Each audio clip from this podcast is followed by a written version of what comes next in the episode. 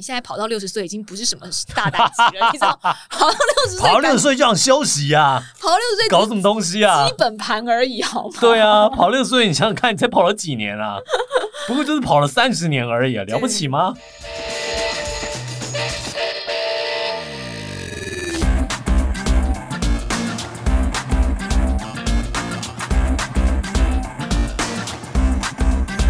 迎来到这集运动人的 Pancake，我是 Windy，我是老吴。我们这集要送上的知识，嗯，不能称之为冷知识，是是热知识，很热血的知识。对我觉得是热知识。哦，天哪，我不想要改名字，只是很热血的故事没错，但是这个真的是很惊人哎。我我们那个在跑一些马拉松赛事，或者是参加一些铁人赛事的时候，不是旁边都会出现标语吗？嗯那个标语常常都会写说：“快一点，跑起来，你阿妈都跑得比你快。对，”但你们知道吗？阿妈真的可能跑得比你快。对，而且为什么我们想要做这集的冷知识？因为我们其实近期访问了一些来宾，他们都算是比较大龄才开始接触熟。龄的长者啊，对对对，那个真的真的不算大龄，是熟龄、欸。熟龄而已。对啊还算是壮年阶段这样子。就是他们可能五十岁才开始跑步，嗯或者是说他可能就是呃四十几岁才开始运动。对，对，那我们像近期有访问了那个周林信大哥啊，还有那个古大哥啊，古明正大哥，他们都算是蛮晚。蛮晚才开始运动的。对，还有我们访问过 Benson 哥啊，对啊，，Benson 哥也是比较晚期才开始运动的。嗯那这些晚期开始运动的朋友们，就是跑友、铁友，常常都会激励我们说：“诶，他们到了这个年纪，其实都还是可以保持着非常好学 的精神跟好动的精神。然后他们本人真的是比他们的年龄看起来青春非常的多。容光焕发。对，所以我就想说，诶我们应该也要介绍一些就是运动表现很好，但是年纪很大的选手，来让大家长长。以前我们都叫他们长青组，嗯现在不一样了。现在这他们是大师族，大师族，因为他们的成绩就算拿来跟一般的分龄组比的话，跟一般市民组比的话就很厉害，跟分龄组比也没有差。对毫不输这样子。对，今天要介绍那个世界纪录保持人，对，先来跟大家介绍这一位，我觉得台湾人会比较熟悉，因为我们对于日本的马拉松选手，相对跟其他国家比较起来的话，因为临近，所以我们会比较熟悉一些些。然后这一位。阿嬷六十三岁的阿嬷，她近年也是屡创纪录，然后不断的在突破自己，所以有很多华文的相关报道。那跑友可能对她也不陌生，就是世界纪录保持婆婆宫薛田真理子。嗯，她是什么世界纪录呢？是六十岁以上的这一组这个组别里面呢，能够破三的女选手全马，对，他是第一位，也是至今世界上唯唯一一的一位。位，而且他不是只有破三而已，他最快的记录跑到两小时五十二，对，这什么东西啊？这太夸张了，对不对这太夸张了吧两？小时五十二，老吴都跑不到哎、你在讲什么东西啊？我跑了个三小时五十二差不多啦三，小时五十。两小时五二都破三，不是我的想，不是我的愿望，我觉得那很难呢、这位阿妈真的跑得比我快，然后她其实呢是在五十八岁的时候发现说，诶，我好像持续这样跑的状态维持的不错的话，到六十岁我可能可以创造世界纪录，所以他就一直不断的在提升自己的 PB。那去年包括二零二二年的时候，他也去参加了波士顿马拉松。嗯那虽然他坡马并没有打破他自己的个人 PB，可是他坡马也跑三小时零六分呢、嗯，也没有慢呢、也没有慢啊，在他那个组别恐怕也是没有什么敌手了。对，然后宫崎骏真理子，他其实算是，我觉得他很了不起的地方在于说，不只是他是大龄，还持续的一直想要运动，嗯。也因为她生了四个小孩，你 你们你只想称赞他生了四个小孩，把他生为一个小孩子的妈。对，嗯、应该是说很多人会认为这些大龄选手一定是他们的运动底子很好，或是他们年轻的时候就已经是嗯曾经是选手阶级这样。对，那确实他是，他确实是，嗯可是他中间有很长的一段时间都在生小孩。养儿育女，你四个小孩光生就要生四年，好不好？对啊，都不含坐月子的时间呢，对啊，然后也不含还要照顾他们喂奶的时间，还要把他们养大成人的时间。对，所以他其实等于算是运动中断蛮长一段时间之后，等到他的小孩比较大了，他才开始就是规律训练恢复，它叫做严肃训练。哦，严肃训对，练，严肃训练是多元，不是休闲组的训不是，休闲组的，他的严肃训练每个月跑步会跑六百到七百公里，有时候还会跑到八百公里。我天哪，大概是我月跑量的最高的两倍吧。我月跑量好像从来没有破过三百，我月跑量最多某一个月就是三百，所以他直接就是 double，哎、我月跑量好像没有，三百那个月过后，你知道吗？我就受伤了。我好像最巅峰的时候，我月跑量也没有到过两百八以上、哎，对，所以月跑量六百公里，就是他真的一个礼拜真的要跑四五天以上。而且他从来不会因为天气的状态而停止练习，风雨不改。然后只有在大型台风来袭的时候，家人阻止他说：“你不可以再出去练跑了。太危险了，”对，所以他只有大型台风来袭，他才不去跑，其他时间他都照常出去跑。这真的是精英选手的练法哎、对啊，所以其实很日本人呢、很很日本人对对。刻苦的练法。嗯，然后我觉得他很了不起，就是我刚刚讲的，就是呃一方面是他中间生小孩中断了很长一段时间的训练，再来就是说他对于自己的这个月跑量的要求跟坚持，还有就是我觉得他的心态，嗯。就是他其实自己在年龄增长的过程当中，他是有感觉到衰老，嗯，甚至你有感觉到体能的下滑？有，然后慢慢年纪大了，会有一些像坐骨神经痛啦、那足底筋膜炎啊等等嗯，有一些伤痛会出现。对，但是他的心态很好，嗯，他就觉得说，哎呀，年纪到了，身体需要修理啊、故障啊，这是常有的事用久了嘛？对啊，用久了，那所以你碰到你用久了，你要修复的时候，你就修复，你就克服这些障碍。所以他也一样会去整骨诊所啊，也一样会去尝试中医啊等等之类的。就他并不会觉得说这个身体的伤痛带给他好像心态上面的影响和刺激。我觉得真的很厉害，因为如嗯果我到那个年纪的话，我就会觉得啊，都已经有伤痛了，不然就先休息个一个礼拜啊。或是我到了那个年纪，我就觉得我大概就是有日行万步啊，然后有、啊偶尔有跑个十 K，我就已经是很优秀了的这个什长者月跑量七。百公里，这个我想都不敢想，好不好？对啊，不过其实我们讲这么多，宫学田真理子他在我们今天要讨论的选手里面还算是年轻一族的。啊，对啊，才六十几岁而已，人生其实才开始，他都还没开始嘞。我们接下来要讲的这位美国选手索勒，他高龄已经九十几岁啦，他已经是阿宙等级的啦。阿宙也要跑吗？阿宙也要跑，已经不是阿妈跑得比你快，现在是阿宙都跑得比你快吗？阿宙对对对，连你阿宙都追上你了呀！这位阿宙他现在还在跑马拉松哦，他一直到去年为止，去年二零二二年的五月份，他参加美国的全国英法运动赛，还拿下了五面奖牌。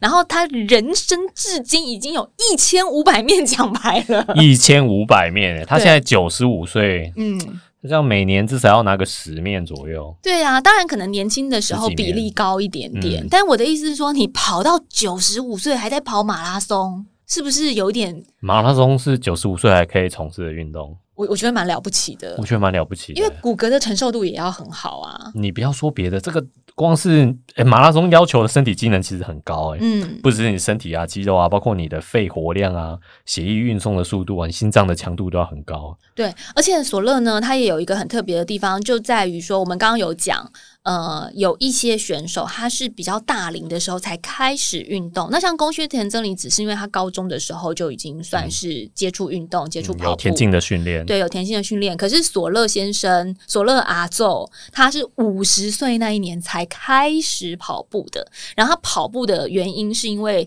他本来有抽烟，是个老烟枪嘛。后来因为女女儿出生了，所以他想要翻转一些不健康的生活方式。那一年他开始跑步，等于五十岁开始跑步，跑到九十几岁，他就是跑了四十几年，跑了四十几年也蛮久的。然后跑跑了一千五百多面奖牌。所以一千五百多面奖牌是四十几年得到的。嗯，我觉得这更了不起，是因为呃，如果你是国中小学、高中，你开始运动的话，也许你的身体素质基底是好的，嗯。但是五十岁才开始运动，其实你必须在第一个心态上就要克服了嘛。嗯。再来就是说，体能已经过了巅峰期，对，然后也许你有一些基础，或是说你的筋骨的开的程度没有像人家从小训练的人那么好，所以要进步的幅度也不大。对啊，所以我觉得索乐就是让我蛮佩服的。然后他自己就觉得说，哎，跑步其实是让他呃心灵跟身体一起活动的一个状态，他很喜欢。然后他觉得变老的意义就是在于保持身体活动，你不觉得很热血吗？我真的希望我可以跑到那个时候，我也很希望。其实我本来觉得我跑到六十岁就好了，后来我看到索乐就是九十五岁，还有接下来这位，我就觉得不行。现在跑到六十岁已经不是什么大打击了，你知道？跑到六十岁，跑到六十岁就想休息呀？跑到六十岁搞什么东西啊？基本盘而已，好吗？对啊，跑六十岁，你想想看，你才跑了几年啊？不过就是跑了三十年而已啊，了不起吗？索勒刚九十几岁，接下来这位阿嬷呢？她是八十二岁，这位是法国的阿嬷芭芭拉。芭芭拉她八十二岁，然后她也是破了一个世界纪录。什么样的世界纪录呢？就是她是跑二十四小时的耐力赛。嗯，她是在她那个年龄组别，她二十四小时内跑完了一百二十五公里。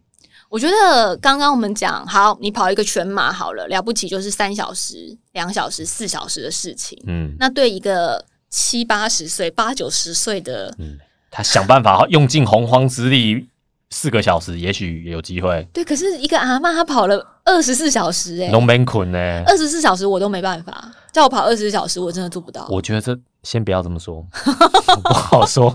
我不晓得你六十岁或者八十二岁的时候会做什么事，不好说。我而且芭芭拉她呃跑了二十四小时一百二十五公里，嗯，她也是一个很晚才开始起步跑步的人，她是四十三岁的时候才开始跑步的。哇。比我们现在都还要大呢。对，然后他四十三岁的跑步原因是因为他女儿要准备高中毕业考，就学了一些呼吸技巧。然后他跟着学了呼吸技巧之后，就想说：“哎，那在家里边复兴考跑步嘛，这样运用在运动上。”对，然后就开始参加各种大大小小的马拉松赛。那至今他已经参加过超过一百三十场的比赛，跟五十场以上的马拉松。我真是深感佩服。我会想知道谁推坑他跑二十四小时赛？不知道，这个很可怕。这你是交坏朋友。我只想知道，说我爸妈有没有可能，不要说二十四小时去跑步，他们有没有可能二十四小时不要睡觉，就坐在客厅里就好？打麻将有机会？好像有道理哦，有理也是一种手部运动嘛。对对对，就是你知道，有人一直赢钱的时候，大家就是没有办法让他忙走的话。硬要盯二十四小时有机会？你确定他们打麻将可以二十四小时？因为他们的手臂会酸。哦，不是打麻将中可以休息啊。我们可以请你爸妈跟我爸妈 来做一下实验。耐力赛。就我们就说，我们不要求你们跑步，我们先要求你们打二十四小时的麻将试试。哦，太累了，二十四小时不睡觉，然后一直跑步。对啊，一百二十五公里。好，那可能有人会说：“哎呀，老吴跟 Wendy，你们刚刚提的这些都算是比较耐力型的。那如果年纪大的话，耐力型的当然还足以应付。如果你有这样子的偏执想法的话，我告诉你，不只是长跑，短跑的阿公也很厉害。泰国一百零二岁的阿公打破了一百公尺的短跑记录。这一百公尺的短跑记录是二十七秒，我的天哪！你要先想，他是一百零二岁的阿公，所以在他那个分龄组别跑二十七秒，其实算。很快的，对这位，你不要不要说二十七秒，一百零二岁的阿公在你前面跑起来，你都会觉得很惊讶，你都会吓坏，好不好？对啊，一百零二岁的阿公，他不是扣楼子身子在那边拄拐杖，他是跑起来。对，这位阿公叫做萨旺，他是泰国的选手。那我觉得就是更让我瞠目结舌的部分在于，他不是只是一个百米短跑的运动员，他不是只有参加竞赛，他还要参加田赛，还有投掷项目。他投资项目里面呢，还有掷铁饼、丢铅球。哇塞，这个身体质量要很好哎，不然一般来说，老人家要把这个东西举起来都不容易，何况是要把它丢出去。对，然后他就赢得了一百到一百零五岁组，他他的这个直铁饼、丢铅球，还有刚刚我们讲的短跑成绩，都是在泰国的长青运动员锦标赛当中展现出来的成绩。然后在这个泰国长青运动员锦标赛第二十六届，就是去年二零二二年的这个比赛当中，他已经是第四次参赛了。他赢得了一百到一百零五岁组所有的金牌，我想也只有一百到一百零五，我觉得多少人吧？竞争对手大。应该也不多啦。对呀，活到那个时候还可以来参加长青运动赛的，可能也不容易啦。对，然后他说他开始运动之前有手抖的问题，运动之后手抖的现象就有了大幅的改善。除此之外呢，在运动场上他认识了很多朋友，交到一些不认识、原本没有交集的人作为他的就是生活的伙伴。他觉得这样子是让他运动很快乐的事情。其实我觉得这个心态也是非常的健康。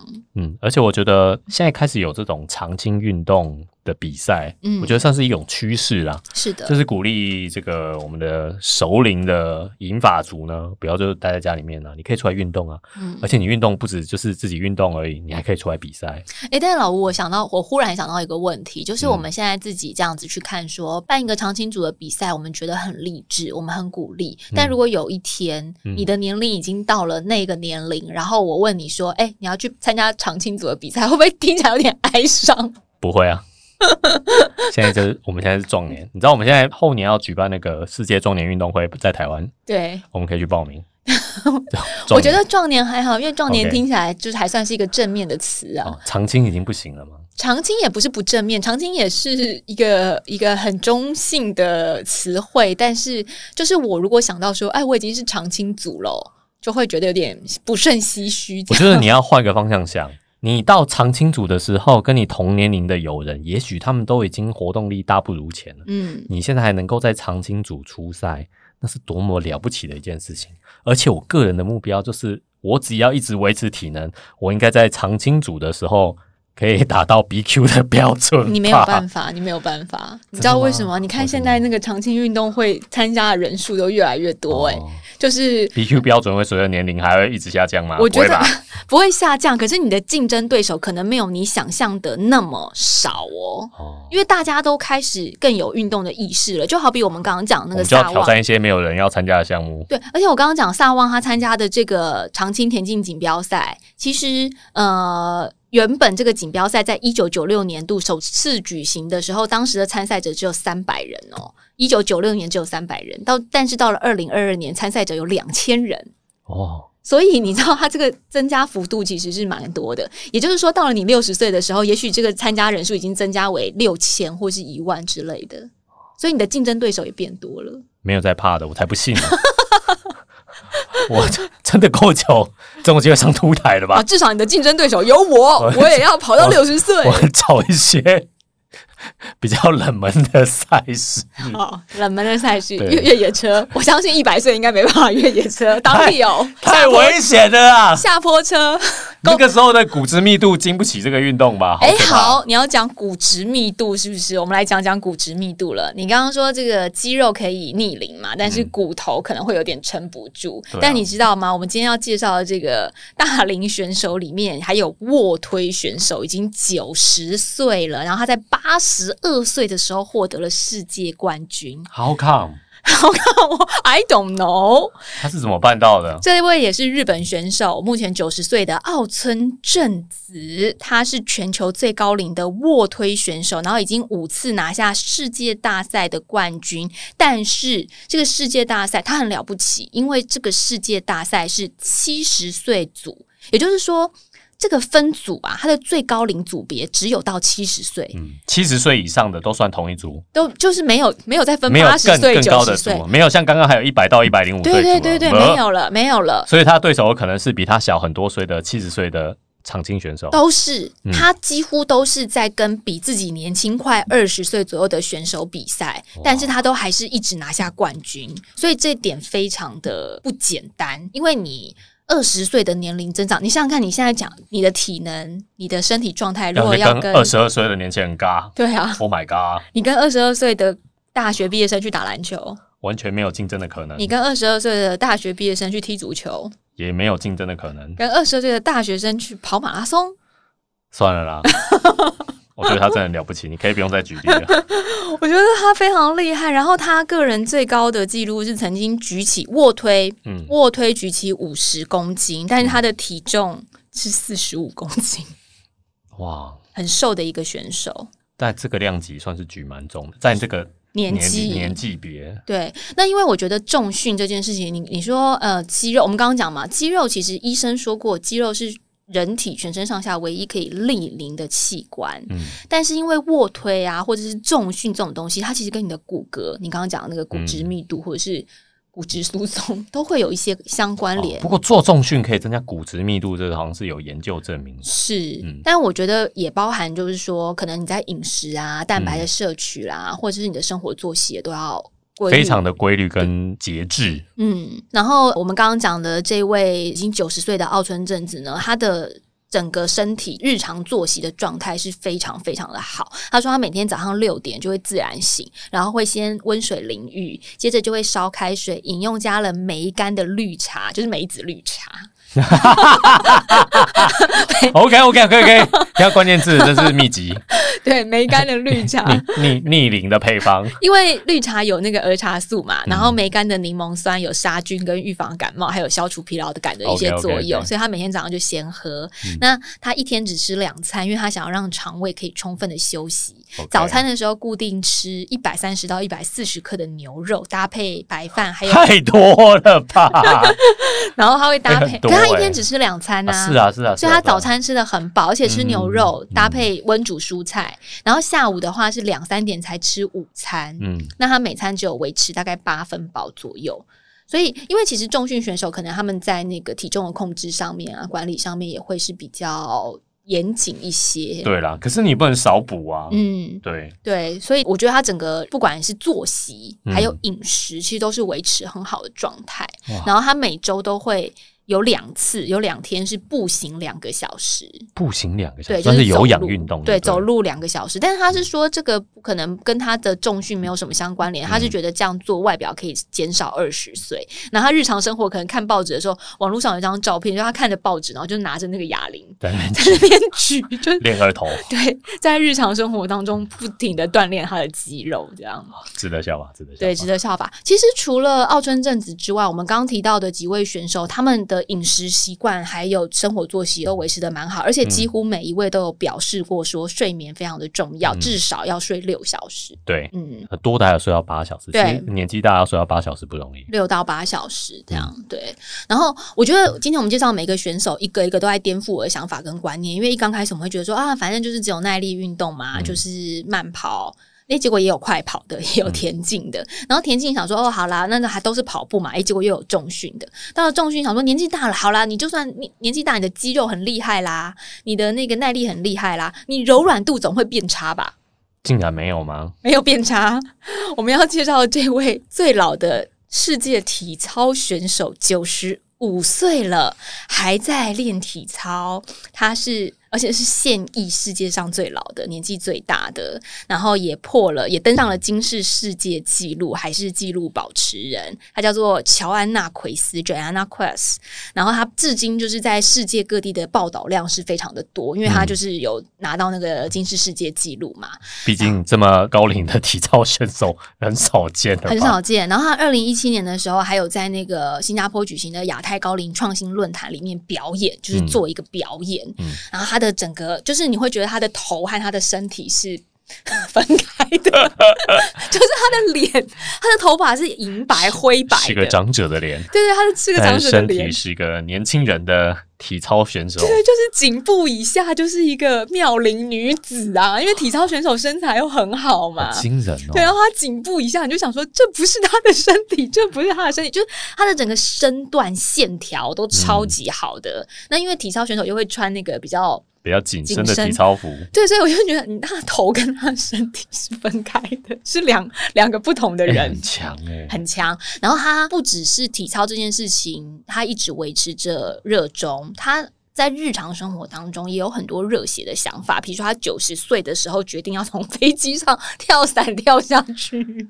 不是啊，谁会接受这种啊？这个保险都不给他保吧？九十岁一定不给他保的，哎而且一定要签切结束，生死自负，对啊，生死状这个一定要签的，好可怕哦！但是也可能是因为他有这个金氏世界纪录，所以跳伞教练有答应吧。哦，觉得他心脏够强，而且我我觉得，如果是我的奶奶，嗯，我现在想象，如果是我奶奶，就算她维持很好的运动状态，我也不敢让她去跳伞，我也不敢呢、听起来就超危险啊！因为她的身体状态很好，可是高空跳伞毕竟是有一个压力的问题。对啊，你那个心血管疾病如果有的话，不小心就炸了怎么办？对，但是他还说啊哈哈，其实跳下飞机比表演体操简单的多呢。他说，毕竟什么都不用做，只要跳下去就好。我就喂，我就觉得，然后他的整个人生，我觉得也很适合拍成电影，超级励志的。他其实九岁就爱上体操了，可是呢，他后来为什么中断体操训练？是因为战争。有经历过世界大战的长者，所以你看他年纪有多大？他经历过二次世界大战呢、国宝级，国宝级。二次世界大战打断了他的训练历程，所以他就是没有办法继续练体操。然后他那时候有放弃体操，改打手球。那后来呢，是因为在一九四八年的时候，呃，一九四八年的时候他结婚，那他的另一半其实也是体操教练，所以也许他对运动这件事情都还是一直维持着高度的关注跟热衷。